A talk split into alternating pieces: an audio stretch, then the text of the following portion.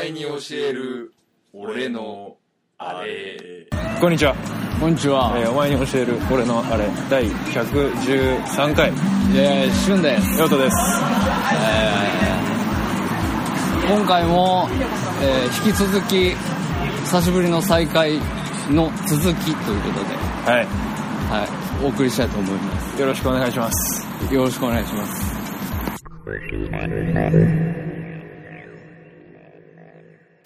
まあでもね、あのー、本当にね、うん超嬉しいよ。え子供できると。マジうんなんかさなんかさまあ子供欲しいんだけど、俺ももうまだこれ子供いないんだけどなんかさちょっと怖いみたいな気持ちもあるんですよ、俺俺なんかが親父とかいけるみたいなうんうん。そういうのなあったでしょ旬もうん、あった。すごく。すごくできて、ん大きくなってくるにつれて、え、いいのってあできてからもあったの思ってた。なんか、うん生まれてくるまうでん思ってた。なるほど。大丈夫なのかなってえ考えたね。ー、それなんかその不安に打ち勝つためになんかしたりしたのうん。しない。まあ、なんだろう。基本的になるようになるタイプだから、まあねなるようになると思うタイプだから、まあねだからまあ、考えてもしょうがねえなって思いながら、うん最終的にはややってたけど、今は今はもうそれこそ考えても仕方ないというか、まあまあねもうあの育育てないかんなと思うんだけど、ただまあ正直ねまだ小さいから、はいはいはいそのあ可愛いなはいは以上の感覚はいははい正直あんまりないじゃん、はいはいはあのししてるし時間もすごい短いし、んうんうん俺休み週1だからさしっかりこう関われるのも週1回しかないし、いうんうんそれ休みの日はな何してんのやっぱ一日一日子供の面倒をまあ家事やったり子供の面倒見たり、おーうん、なんか抱いてあやしたり休みの日に映画も見に行かないもう無理だよそんなのマジかうんただそれは嫁さんからも提案があったんだけど、うんお互いにうんうん自分の時間が持ててないから、うんうんそのなんだろうもうちょっと余裕が出てきたら、なんだろう一日面倒どっちかが見て、うんうんで片方は自由にしていいみたいなうんふうに時間作作っていった方がいいかもねみたいな、ああいいね確かに本当にそうで建設的じゃんそれも何やるでもないけどさなんか例えば俺こうやって友達と会うのうん子供生まれてから初めてだからだって年収あったんでしょ違う違うこれ生まれてないもんまだあれ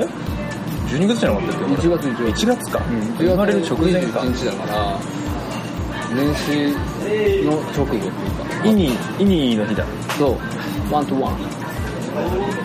ワントゥーワンワントワンなるほどねじゃあ初めてだそうそうそう、だと思う。もう、初初めてだし、子供生まれてから映画館なんか行ってないし、DVD で映画も見てないし、え DVD でも見てないの見てない。それんぐなら時いは間ないもん。てか DVD 見れないんじゃないの家 DVD は見る。ブルーレイが見れブる。ルーレイが見れないのそれは変わってない。今後テレビがぶっ壊れるまで多分変わらない。テレビ壊れないかな、ね早く俺もテレビぶっ壊れてほしいんだけど。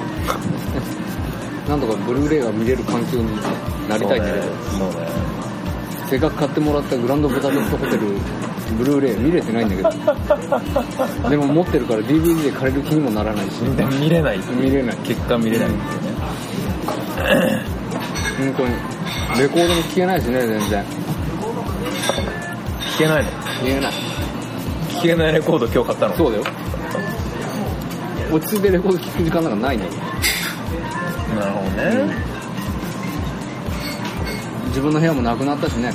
なくなったのあれもうだって俺の部屋に今子供がいるからうん子供がいてでリビングにレコードのためのセットを全部持ち出あし映したんだて、うん。で、いける、一応、なん、なんだろう、いけるっていう、その、状態にはねそうそうそう、生命線はいはいはいそこ最悪最悪消えるってそうそうは守ってるけど、まあ、聞いてる時間ほとんどないか最悪ねよ夜な夜な起き出してヘッドホンで聞くみたいな なそうそうああそりゃヘッドホン売れるわと思うもんヘッドホン産業のねそうそうありがたみを知ったそりゃねアーカディアのヘッドホン欲しがるよ みんな俺も欲しいもん最高の音質のヘッドホンとヘッドホンアンヘッドホンアンプね、プまああれだよねあの iPhone にヘッドホンアンプつなぐ人とかいるよねああポータブルポータブルのポータやつブルアンプねそうそうそうあでも結構ねなんか前からあるっぽいねそれは俺が学生の頃からそういうの一部見たああ iPod タッチ iPod タッチポータブルヘッドホンアンプヘッドホンみたいな、大学の俺の俺が助手やってた大学の先生で映像系の先生だけどでも iPod タッチに両面テープで iPod タッチと同じぐらいの大きさで厚みが iPod タッチ5枚分ぐらいあるヘッドホンアンプをマジックテープでバリってくっつけてきて iPod タッチ今ねしかも新しい iPhone イヤホンジャックなくなったからね余計にこう ああそうだったね、まあでもなんか結構もともとその iPhone に昔積んでた、まあ、そのアンプがもうあまりに音質が悪いからうっんうんていうのでつけてた人がああなるほど今はなんか結構音いいみたいだからねでもね古い iPod はね、前話したかなんかで古い iPod はうんいいんだよね、 iPod はいいよねね iPhone は良くないやっぱりね、あの iPod クラシックより、うんあのシリーズ的にそれよりも前の、うん iPod ナノとかの方が音質良かったですよね、あそうなんだ、うん iPod なのいいんだなんか良かったよ俺が使ってたやつ、へなんか比べて聞いてみるとパワーあるし、えへえああ古いそれに特化してるからね結構そうそうそうそう気使ってやってんだなってなるほどねそうそう最近さ全然話変わっちゃうから、うんいいいいよ YouTuber っているでしょああいるね変なことやって変なことやってあれする人だねあれする人で去年のね11月ぐらいうん俺それまで YouTube とか全然見まあ音楽聴くなんでは見てたけど、うんうんそんなに頻繁になんか見たいもんあったら YouTube で見るみたいなそうね面白動画見るとかじゃないとねそうそうそう伝えたらまあ、あとはまあ中英を見るっていうんうぐらいにしか使ってなかったんだけど、あの前 YouTuber といえばね、まあ、ヒカキンとか、うんマックス村井とかさ知ってる、ヒカキンを知ってるあのはじめ社長とかさ、なんかまあ人気な YouTuber っているのいるんだでもう子供とかも小学生とかもお父さんの iPhone で YouTube はじめ社長を見て喜ぶみたいなへえ感じなのよもう子供に人気みたいなは YouTuber で YouTuber もまあ子供向けの動画とか出してるわけ、いはいはいはでまあなんかくだらねえなって思ってたんだ、うん俺は、うんだけどある時友達が、まあ、とある YouTuber を紹介してくれて、んまあ、あのこの人はめっちゃ面白いから、いうん見てみた見た方がいいよ、ですごいど映像の質もいいとああのキヤノンの C100 っていう、あのシネカメラあを使って、もうほんとプロ用の機材あもうそ照明とかもきちんと使ってで家で YouTube 撮ってるっていうおじさんがいて、もう画質とかもすごいから見た方がいい見た方がいいよって言われて、まあ、それ瀬戸康史っていううん人なんですけど、あのーまあ、瀬戸康史さん今は、まあ、そのキャノンのカメラじゃなくて別のパナソニックのルミックスっていう、あのーカメラを撮って動画を撮ってる人なんですけど、そのね瀬戸康史さんの YouTube は瀬戸康史何シリ、なんで今俺が資料を使ったかっていうと、iPhone の画面にうん、押せない場所があるから俺はなるほど種内ぶっ壊れてんだよね初め て Siri をん超有効活用する、Siri っていうかねあの検索の今マイク、うんキーボードがねキーボード一部しなんだっけ赤ささはなはらあうんさはらの列が押せないん押だせない一切押せないそんな iPhone でねうんでまあその瀬戸康史さんまあいろいろ面白い動画あるんだけど、うんまあきっかけとしては、まあ、その友達に紹介されて、んまあとはいえな別に俺 YouTuber とかもなんかくだらない職業だなみたいなふうに思ってたからでもやっぱねしばらく見なかったのうんでもその友達が言ってたのがその動画を撮影するときにカメラにつけるガンマイクの比較動画みたいなのを出してて、うんでそのガンマイクって、まあ、カメラにボコって上につけるんだけどカメラってオートフォーカスとか、うんピントとかあの、まあ、絞りとかそういうのをカメラが自動的に動かすから、んそのためにウィンウィンみたいな音がするまあ音がねカメラ、はでそのガンマイクって性能がよ良いから自分のカメラが出るミンミンみたいな音を拾っちゃうんだってああはいででもその瀬戸康史さんはそのガンそのオートフォーカス駆動音って言うんだけど、このオートフォーカス駆動音は絶対撮りたくないっていう人なんだってあだからそのオートフォーカス駆動音が入らないガンマイクを探す旅みたいなのをしてるらしくてそのオートフォーカス駆動音がいかに入らないかみたいな比較動画とかを出しててそんな動画誰が見るんじゃんみたいな感じなんだけどでもなんか50万再生とかあ 何されてるんですよオートフォーカス駆動音が聞こえないとか言う誰 誰が喜ぶ誰が喜ぶんだこの動画とか思うんだけど少しいやでもね面白いんですよでそれからもうね僕が瀬戸康史さんにちょっとハマっちゃってもうもうね毎日ここ見てる夜お風呂に入るときにもう瀬戸康史の動画を見ながら風呂に入る日々のもうねほぼ毎日見てるねで瀬戸康史さん、まあ、YouTuber だ、まあ、毎日 YouTuber の人ってまあ基本こう毎日動画上げるんだけど瀬戸康史さんもやっぱそうであの動画毎日毎日上げてるんだけどそれをまあ見ててでね俺が11月12月ぐらいから見始めたんだけど1月になって突然やめたのえ動画上げるのをでこの間3月ぐらいかなにまた復帰して、めっちゃ嬉しくてそれがうんでそれはね、まあ、なんなんでやめちゃうんだろうなんでやめちゃうんだよみたいなことをすごいネットとかで書かれて、うんなんかまあうつ病だみたいなこと言われたりとか、でまあ自分に置き換えてみるといや俺らもポッドキャスト出すのやめてるしなみたいなうんそういろいろあるんだよそういろいろあるからね人はそれで飯食ってるわけじゃないんだよあでもこの人それでは飯食ってるわな飯食 YouTuber なの YouTuber はこれで飯食ってるあの UM っていう YouTuber の事務所に所属してて YouTuber の事務所ってあるのあるあるあるプロダクションがあってへヒカキンとかもそこの所属なんだけどいえやーゆ瀬戸康史さんちょっと面白いから、まあ、帰ったらちょっと分かったちょっと見てみるわチェックしてみてください、すごいね YouTuber 面白いよ、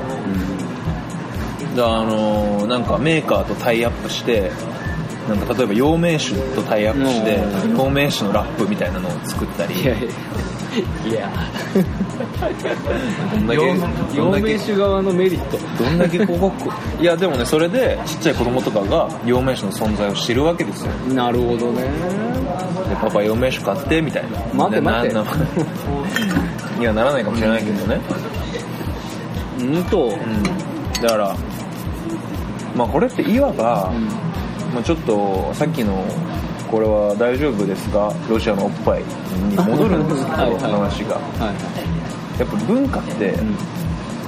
こうそういうこう消費するコンテンツって、う人間が消費したいコンテンツってやっぱ3種類だなと思ってておう文字か音か映像なんですよああなるほどねそれって昔からまあ新聞とか小説とか本があった、で文字があったでそれがラジオになりました、でそのラジオからテレビになりましたうんうんっていう風な時代の変遷があったわけじゃないですか、はいはいそれがインターネットの時代になって、そのテキストブログを読むとか、はいはいはいホームページを見るとか、はいはいそうっていう情報収集から、んまあ、ポッドキャストとか、はいはい音を聞く音を聞くっていうのになって、で今はもう YouTube なんですよなるほどねみんなやっぱ動画なんですよね結局は動画でコンテンツを消費するっていうで一番自分の整理に近いものをうん好むんだろうね、そうそうそうそうそうでやっぱ動画ってすごい分かりやすいんだよね、やっぱ映像もあるし目から入るそう目から入る情報ってやっぱ一番大きいからねそう一番大きいからやっぱすごい分かりやすいんだけど、でもそこででもででもそれをっていうだじゃあだからじゃあ俺ポッドキャストやめて YouTuber になりたいっていうわけじゃなくて別に、でもテレビがもうテレビって今逆にもう衰退してるけど、うんでもテレビがピークだった時代でも本は売れてたし、うんうんラジオはみんな続けてたし、そうねでもやっぱそれって分かりやすい分それによる弊害みたいなのもあるんだと思うんですよ、誰でも分かるコンテンツになっちゃう分、うんうんそれでも例えばエロでもうんエロ小説、んこうまあ、エロ CD とかあんまないけど、まあ AV とかねまあ まあまあでもダイヤル Q2 とかね Q2 とかね、うん音声コンテンツですねそうそうそうそうそうでやっぱその動画は動画で分かりやすいんだけど AV の方が分かりやすいんだけど、うでも一方でこうエロ小説みたいなものに、ものからしか得られないうん語るっすねそう語りすあるじゃん、あはいはいこの文字だから、あの自分で想像しなきゃいけないとか、こうそういう楽しみってあるから、うんやっぱりそれってこうまあ絶対マスなのは映像なんだけど、はいはいどうやったって、はいでも音声のコンテンツとか、まあ、僕だったらブログとか、そういうこうやっぱそれコンテンツを享受する側がうんなんかこ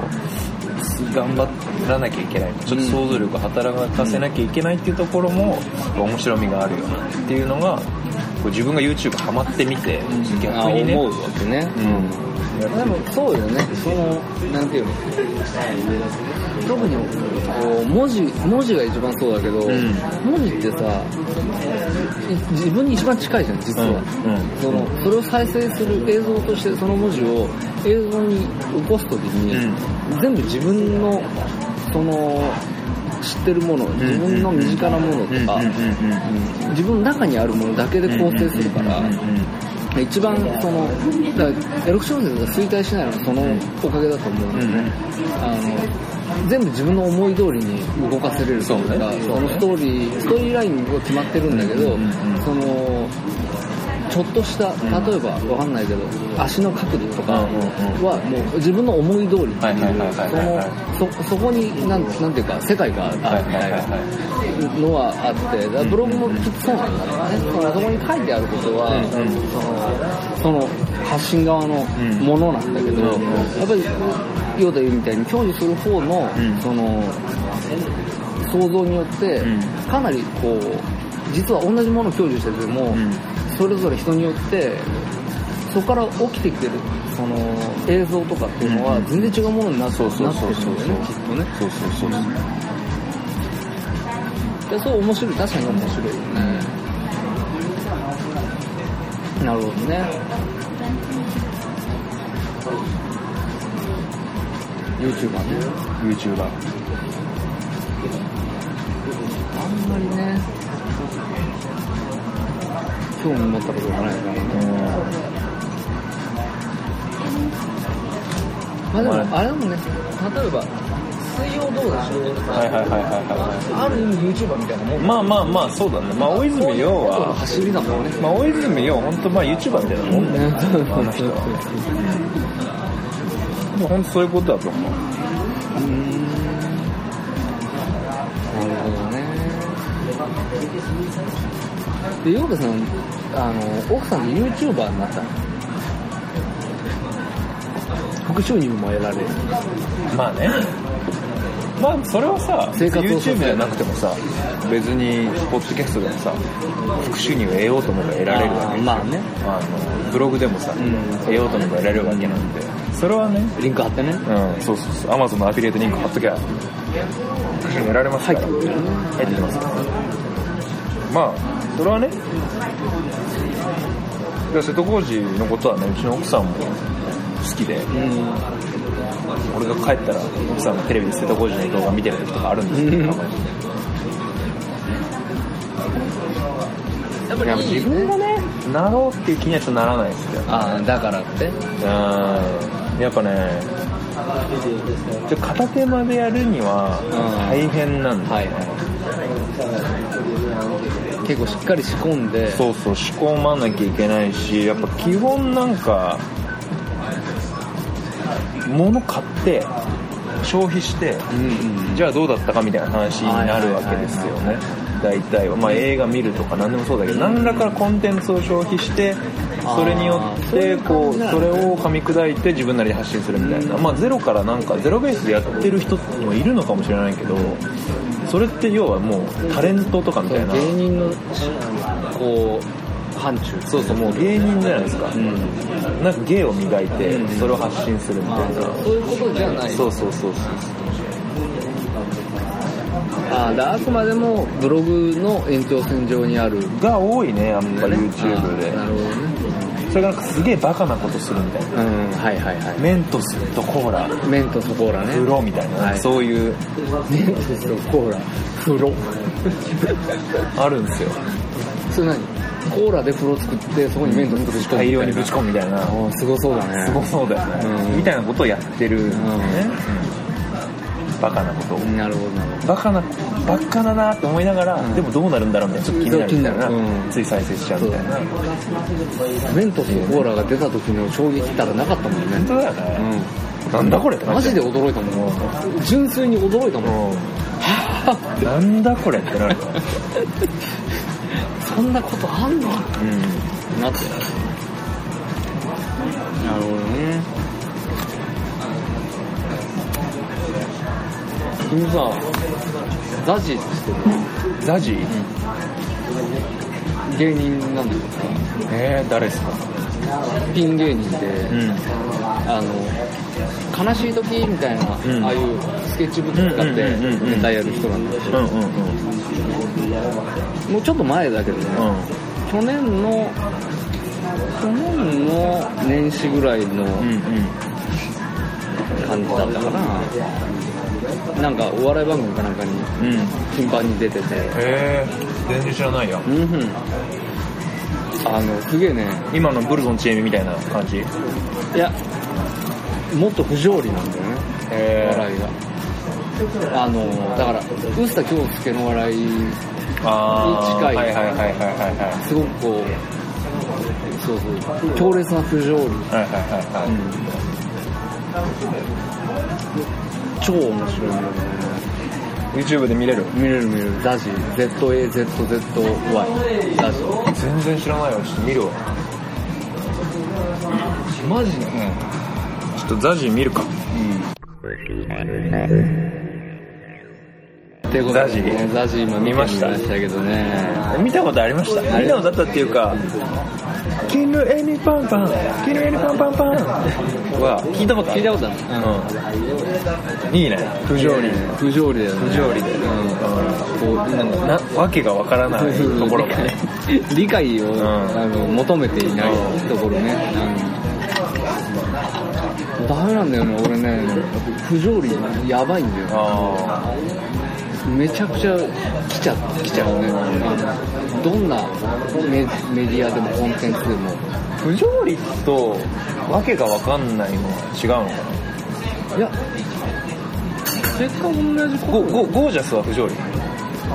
ある意味ではでもなんつうんだろうな中英はまあ一発ギャグだっ罰ギャグだなまあ、わけ、まあ、細かく言うともしかしたら違うかもしれないけど、なんか、えなんだろう、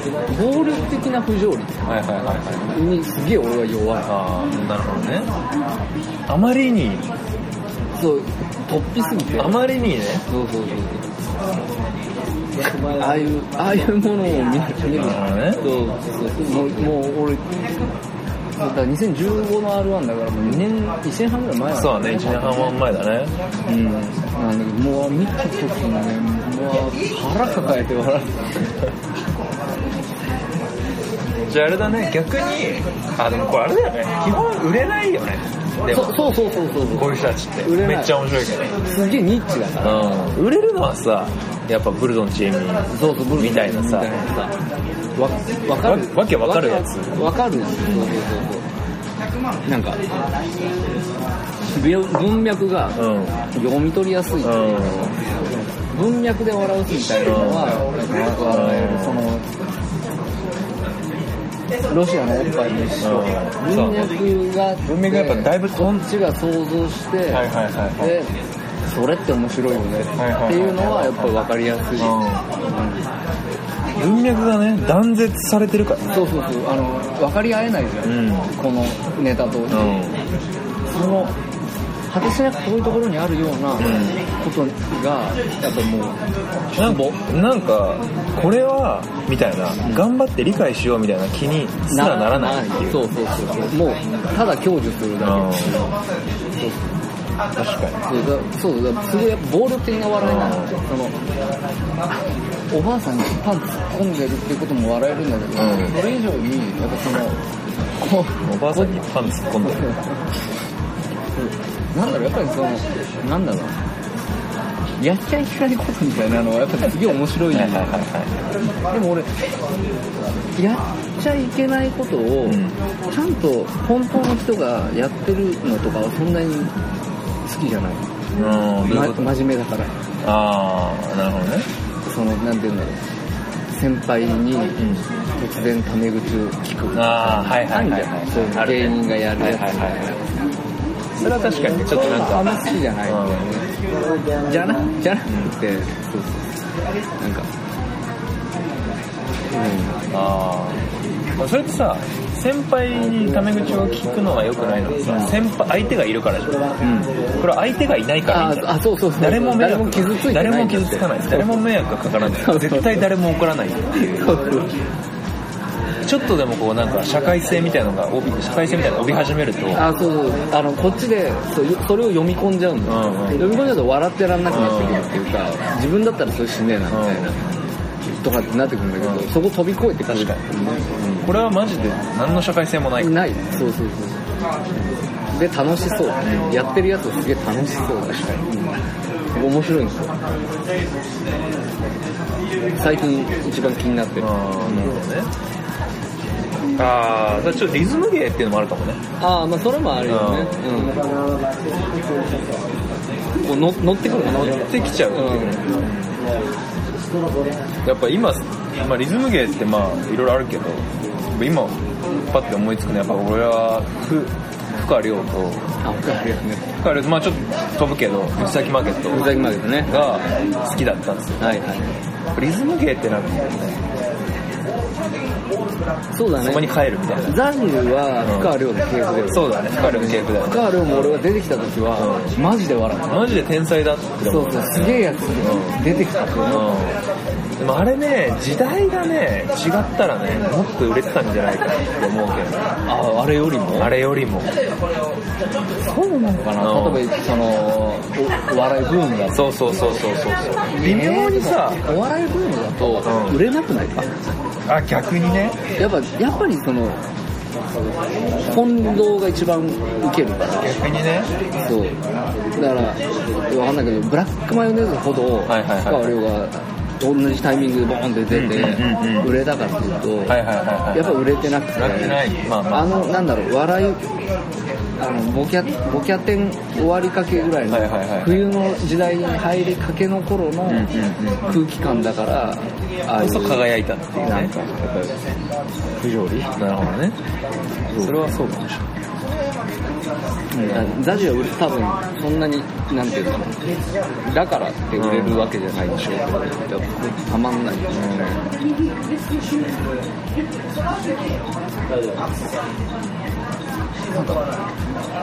そうだねゴージャスはなんだろうな俺そんなに笑えないのゴージャスあそうなんだなんだろうな滑滑り芸みたいなところあるでしょまあまあまあ確かに確かに確かにあとまあゴージャスは逆かもね高度な文脈みたいなうんかも不し条れ理でないはないからね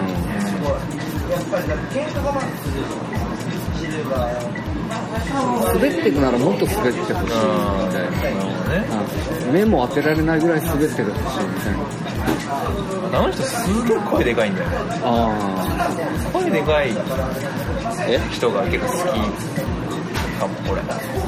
芸人で小顔小がいるんだ声がでゴージャスそうだしでまあ中英とかもまあああ中英ねピン芸人でピン中英のことピン芸人って言うとあまあさかなりいるわうんかわいそうだけど確かにあの人いるかどどうかわかんあないのけ人ど結婚したかなんかであ本当最 近中英がツイートしてて知った初代初代持ってたあの中途半端に顔がかっこいい人ねそうそうちょっと顔がかっこいい滝滝滝滝英だったかな名前忘れちゃっ中英の横にいるの滝英なのたちゃんと自己紹介するんだよ最初にあ本当、うん忘れちゃった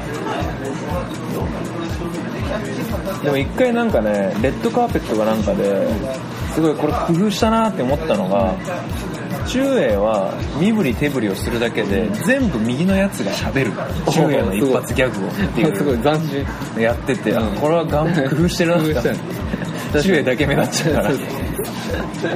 あの人ややることないもんそうそうやることなくなっちゃうから、うん全部しゃ喋らせるそれ結構面白かったよ隣に天才がいるって辛いよね辛いよねうんうん俺はいてもいなくても多分同じなんだろうなって思ってるだろうから、うんどっかで。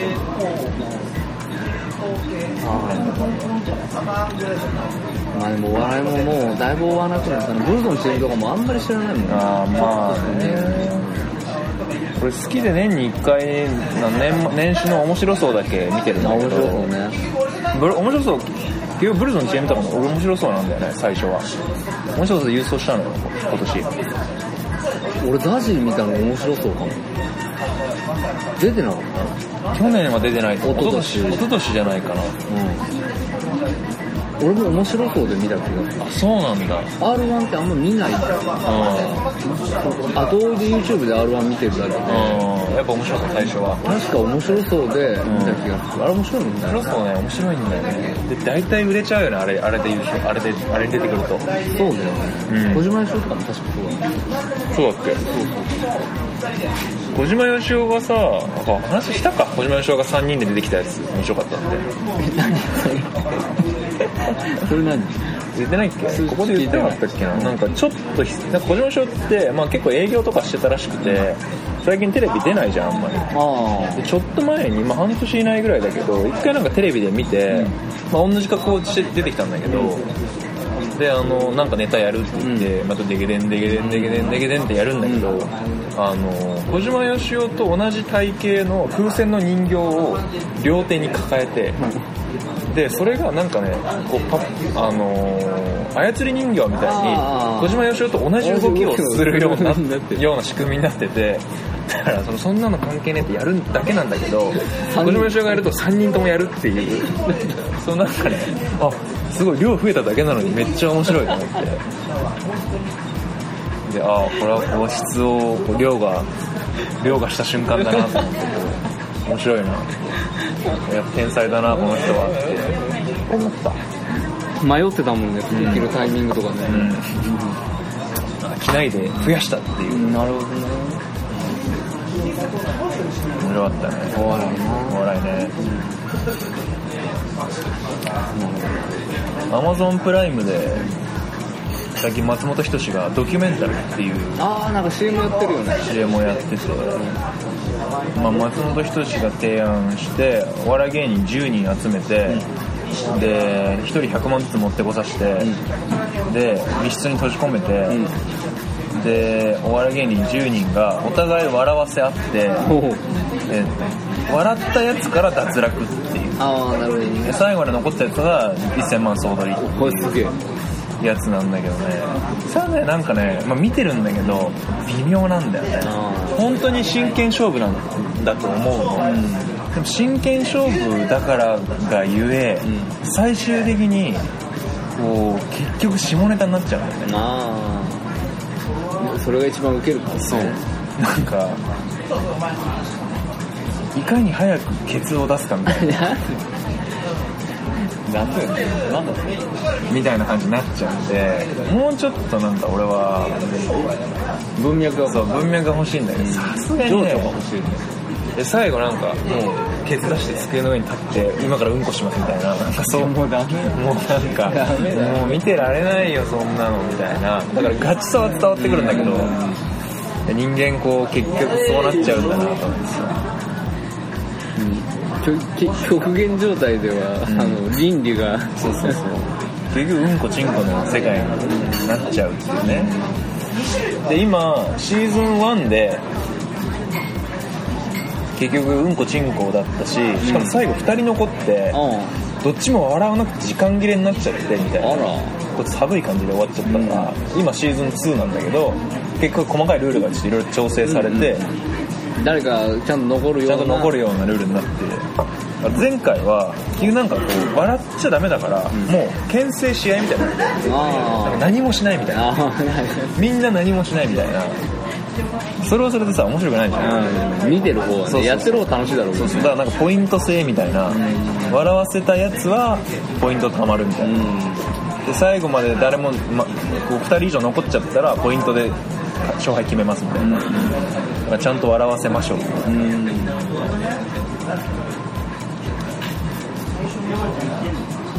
松本人志なそういう人たちねなんかやりたいことはわかるんだけどなんかね結果がこれかみたいなまあこうなっちゃうよねみたいなやっぱ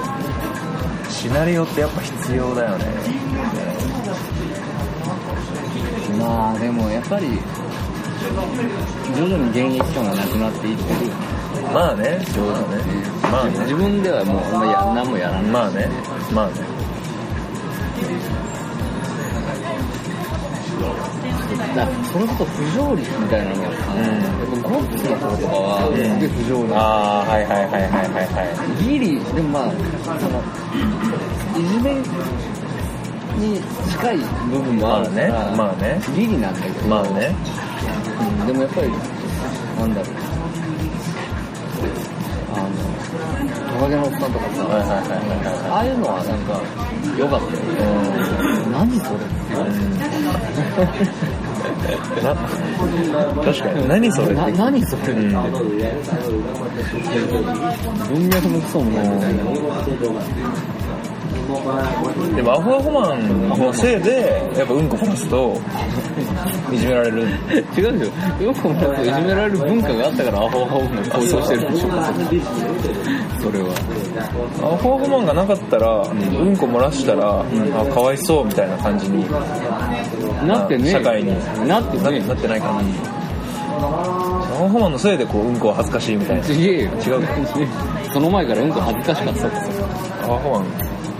うんこが恥ずかしくない時代はないよでも俺たちの子供とか俺たちの孫みたいな世代はうんこもうんこも大事だみたいななんだになるかもねなどんどんさみんなこうわかんないけどねどういう野生みたいな獣性みたいなのがさどんどんこう日本人は虚勢されてってるからさ最どんどん終的に野は蛮さがなくなってるからさ最終的にはセックス恥ずかしいみたいなことになんでるあーやばいねうんやばいねうわあいつらセックスしてるよでみんなできなくなまるあまあま恥ずかしくああーやっぱ若干でもあれだよねこう初体験の話しづらいみたいなない空気あるあんじゃないあったんじゃない俺の子俺はあんまりなかった気がするけど、でも手挙げて、はいはいはいしましたみたあいな旬の頃なくて俺の頃若干あったってことは、そうなってきてるってことじゃないそうだねうん虚勢されてきてるよ日本人そうだよ順調にだからもう多分今やらはたなんてもういや全然でしょ言わないでしょ全然普通でしょ当たり前なんでし全然いるでしょょやらさんなんでしょ今やらさんでしょやダメでしやょらやら方でしょやらはたもダメでしょ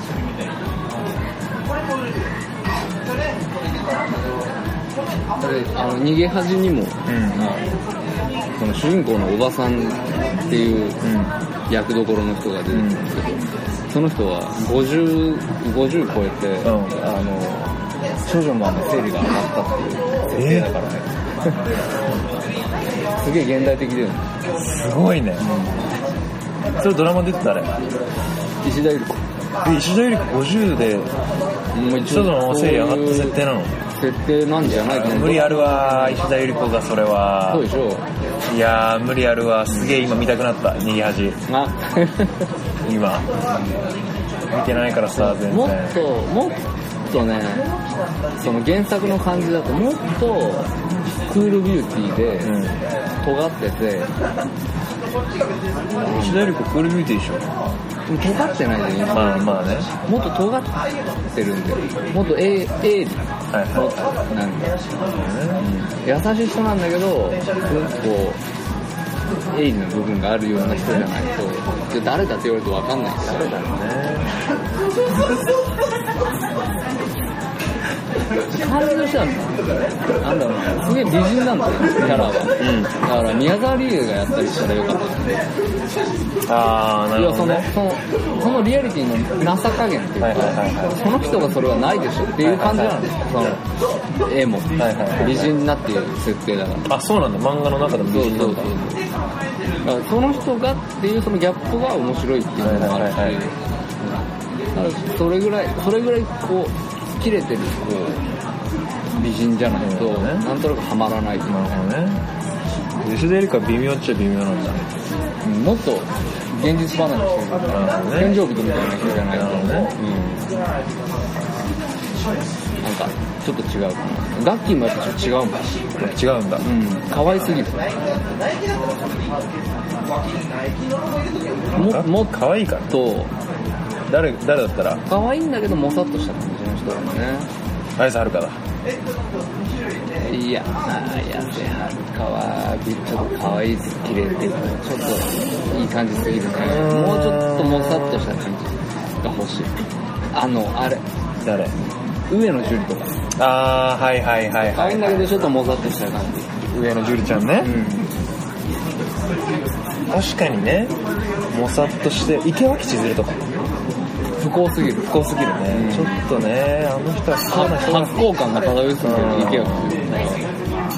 ちょっと違う上野、上野樹里年齢的にどうまあでも年齢的にっつっても、あの人もまあまあか。うん勝手に若いイメージあるけど。なるほどねとかね辺かなっなるほどね。て思うねまあねう。んまあまあ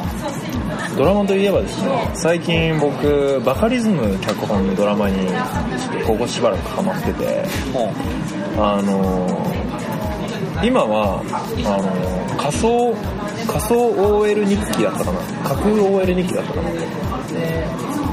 ていうドラマを、バカリズムやってる脚本のドラマがやってるんですけど、それは、あのーう地上波だよね地上波でやってるんですけど、まあきなんかねちょっとタイミング忘れちゃったなんかよよ夜夜23時ぐらいうんなんだけど、それはあの、まあ、バカリズムが脚本書いてて銀行員の女子たちのうんリアルな生活みたいな感じで、バカリズムがなんか女の役で出てるえバ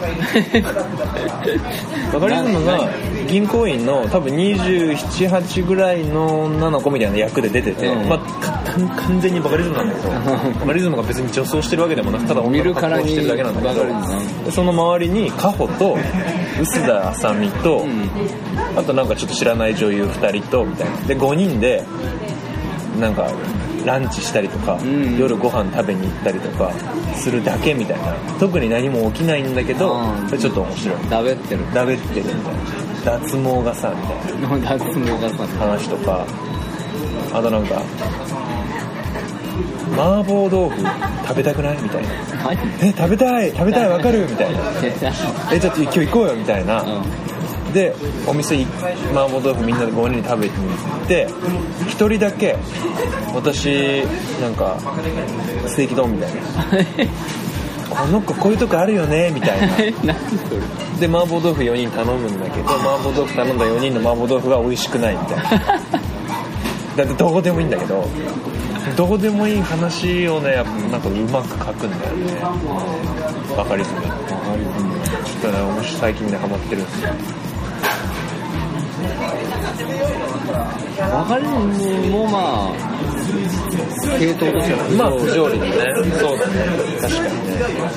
意味わかんないうん嫁ぎの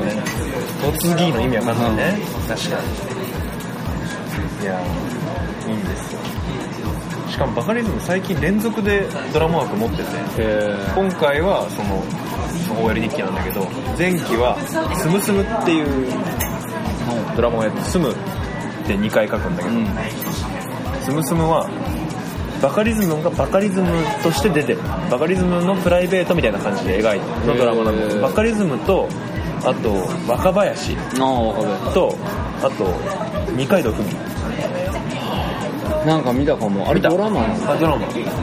あれね、まあ、YouTube とかにないかもしれないけどなんか機会あったらちょっと見ると面白いと思うんだけどへーその3人がうんたまたま同じマンションに住んでるっていう設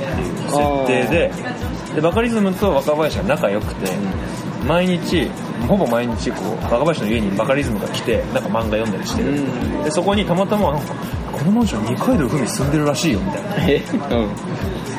ていうかさっき下のコンビニにあったんだけどみたいな、で後でよかったら来てくださいよって言っちゃったみたいなのから始まってであー3人が若林の部屋に集まって、うなんか食べしとか食うみたいな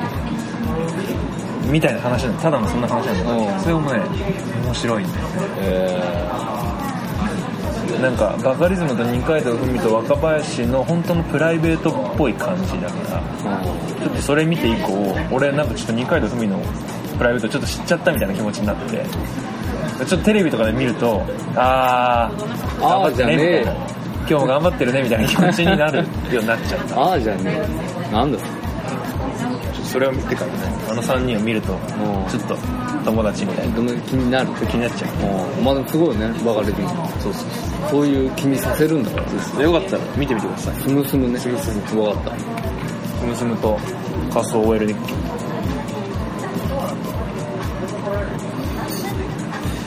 たドラマね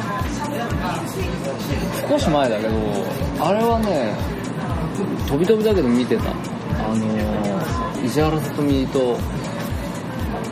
あのーあいつあのす菅田将暉え何それあの、あれ。地味にすごい。